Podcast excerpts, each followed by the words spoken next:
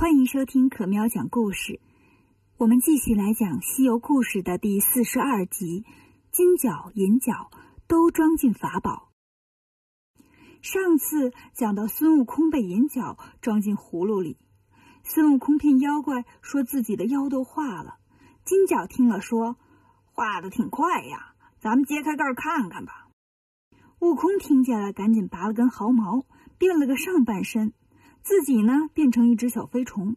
银角一掀盖，孙悟空就飞了出来，趁人不注意，变成了倚海龙，站在旁边。金角往葫芦里一看，孙悟空剩半截了，赶紧说：“盖上，盖上，还没全化呢。”银角又把盖子盖好。金角倒了杯酒，说：“兄弟，咱得干一杯。”银角顺手把葫芦递给旁边的倚海龙，拿起酒杯喝了杯酒。他可不知道倚海龙是孙悟空变的。悟空接过葫芦，偷偷拔了根毫毛，变成了个假葫芦。自己呢，把真的葫芦揣起来了。银角喝完酒，又在倚海龙手里拿回了假葫芦。趁两个妖怪不注意，悟空溜出洞门，现出本相，又嚷嚷开了：“妖怪快出来！我行者孙来了！”小妖赶紧去报告。金角一听，怎么回事儿啊？这捅了猴子窝了不成啊？怎么一个接一个，没完没了呢？银角说：“大哥放心，我这葫芦能装一千人呢，来一个装一个，来一窝咱就装一窝。”说完，拿着毫毛变的假葫芦就出来了。出来还是老套路啊，举着葫芦问孙悟空：“行者孙，我叫你一声，你敢答应吗？”孙悟空一捂嘴，哼哼，我叫你一声，你敢答应吗？银角说：“哎，你别学我说话。”孙悟空掏出葫芦说：“你看看这是啥？”银角一看，大吃一惊啊！你这葫芦怎么跟我这葫芦长得像双胞胎似的？这不科学呀！你那葫芦哪儿来的？孙悟空反问：“你那葫芦哪儿来的？”银角说：“我这葫芦是开天辟地的时候。”太上老君在昆仑山旅游，从山脚下的葫芦藤上摘的。孙悟空说：“这就对了，我这葫芦呀也是那儿摘的，但我这个是雄的，你那个是雌的。”银角说：“你别逗了，这玩意儿还分公母啊？”孙悟空说：“那怎么的？还有一根藤上七朵花的呢！”叮当了，咚咚当了。银角说：“你别唱，别唱，我管他雄的雌的，能装人的才是好葫芦。”孙悟空说：“我让你先装。”银角就把葫芦举起来喊：“行者孙！”孙悟空回答：“哎，这儿呢。”“行者孙，干嘛？”“行者孙，老孙在此。”叫了半天，假葫芦也不装人。孙悟空乐坏了，看见没有？这宝贝也怕老公，雌见了雄就不敢装了。该换我了吧？说着，举起葫芦喊了一声：“银角大王！”银角不信邪呀，回答了一声。到结果啊，咻的一声，被葫芦吸进去了。孙悟空啊，赶紧贴上补肝胶。小妖们看见都害怕了，赶紧跑进洞里报告：“大王啊，不好了！二大王被孙悟空装进葫芦里了。”金角一听，坐在地上就哭开了：“贤弟哎，你怎么就被装了哟？扔下我一个人可怎么办呢？”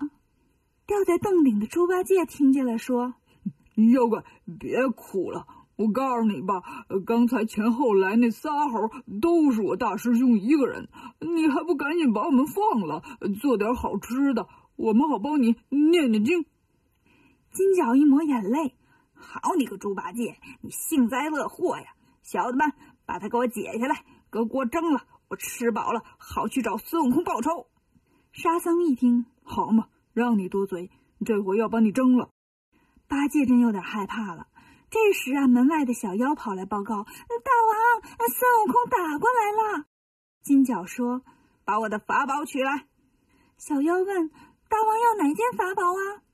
金角想了想说：“葫芦都不灵，净瓶恐怕也够呛啊。这么的，把七星剑和芭蕉扇拿来。”小妖取来法宝，金角就带着法宝出来了。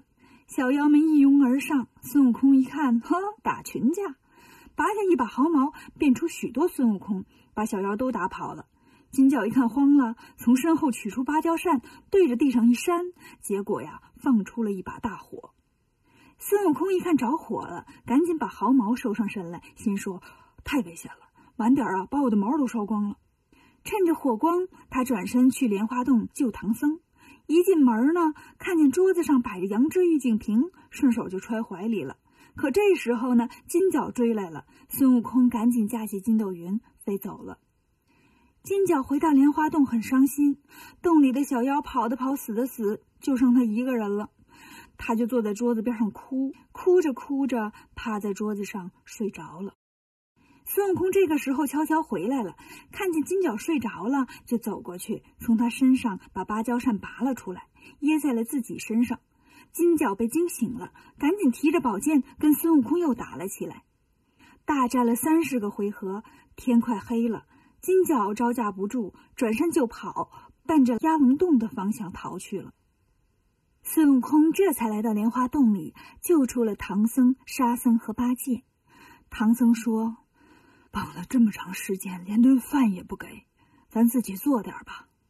师徒四人就生火做饭，还好好睡了一觉。第二天天亮了，唐僧师徒吃完早饭呢，唐僧发现西南天边黑乎乎的来了一片，就喊：“下雨了，收衣服啊！”孙悟空说：“妖怪请救兵来了。”原来呀，金角大王带着老干妈的弟弟胡阿七大王和一帮妖怪赶回来了。唐僧说：“这怎么办呢？”悟空说：“放心，他法宝都在咱这儿呢，怕啥？”说完呢，把宝贝都带上，让沙僧在洞里保护师傅，带着八戒迎上来。遇上的正是胡阿七大王。胡阿七大骂：“你这个大胆的泼猴！我姐姐是不是让你打死的？”孙悟空问：“你谁呀？你姐姐是谁呀？”胡阿七说。我乃是孙悟空说：“管你是谁，你个作死的毛团儿，不要走，吃俺老孙一棒！”胡阿七哪里是孙悟空的对手呀？几下就顶不住了，转身就跑。金角迎上来继续打，八戒追上来跟胡阿七也打了起来。小妖们呢也都来围攻。唐僧坐在莲花洞里等得直着急，就跟沙僧说：“你别坐着了，出去看看完事儿了没有啊？”沙僧举着降妖杖，看见这边正打群架呢，赶紧跑过来，把小妖都打跑了。八戒趁机打死了胡阿七。金角见了，感觉不好，转身就跑。孙悟空跳到半空，举起净瓶，对着金角喊了声：“金角大王！”金角正跑呢，以为是哪个小妖喊他，就回了一声：“哎。”这一回答不要紧，咻的一下被净瓶吸进去了。孙悟空赶紧贴上了太上老君急急如律令奉旨的不干胶，然后跳下来呀，捡起妖怪掉下的七星剑，嘿嘿，这也归我了。兄弟三个高高兴兴回到莲花洞，对唐僧说：“师傅，没事了，咱上路吧。”于是他们继续向西走，还没走出多远，路边跑过来一个老大爷，上前就把小白给拉住了，对唐僧说：“和尚哪儿跑？还我的宝贝！”八戒吓了一跳，又来个老妖。孙悟空说：“你啥眼神啊？这不太上老君吗？老官儿，谁拿你宝贝了？”太上老君说：“谁拿了？你拿了呗。那葫芦是我承担的，净瓶是我盛水的，宝剑是我炼魔的，扇子是我扇火的，绳子呢是我一根腰带。那两个妖怪呀，是我两个童子，一个负责烧金锅炉。”一个负责烧银锅炉。孙悟空听完说：“哎呀，你这不讲道理的老头啊！你烧火的童子跑下来霍霍我们，你还有脸管我们要宝贝？”太上老君说：“呃这可不关我的事儿啊，那是观音菩萨跟我念叨了三回，非让我呀放这两个童子下来当两天妖怪。我一开始可不同意呀，我这炉子火可不能灭呀。但这两天奎木狼不是来了吗？那锅炉有人烧了。”我就给他们俩放了个假。观音菩萨这么做呀，是为了看看你们会不会遇到困难就退缩。孙悟空说：“哼，这菩萨也不靠谱，让我保护唐僧的是他，找人祸祸唐僧的还是他。老官儿啊，要不是看你这么大老远跑来，这法宝啊，我才不给你呢。”太上老君从孙悟空手里接过来五件法宝，把葫芦和净瓶上的不干胶接下来往外倒。倒出了两股仙气，然后用手一指，变，两股仙气就变成了金银两个童子。太上老君带着两个孩子回家了。唐僧师徒四人呢，又继续西行了。他们还会遇到什么事情呢？关注可喵讲故事，订阅《少儿西游记》，更多的精彩等着你哦。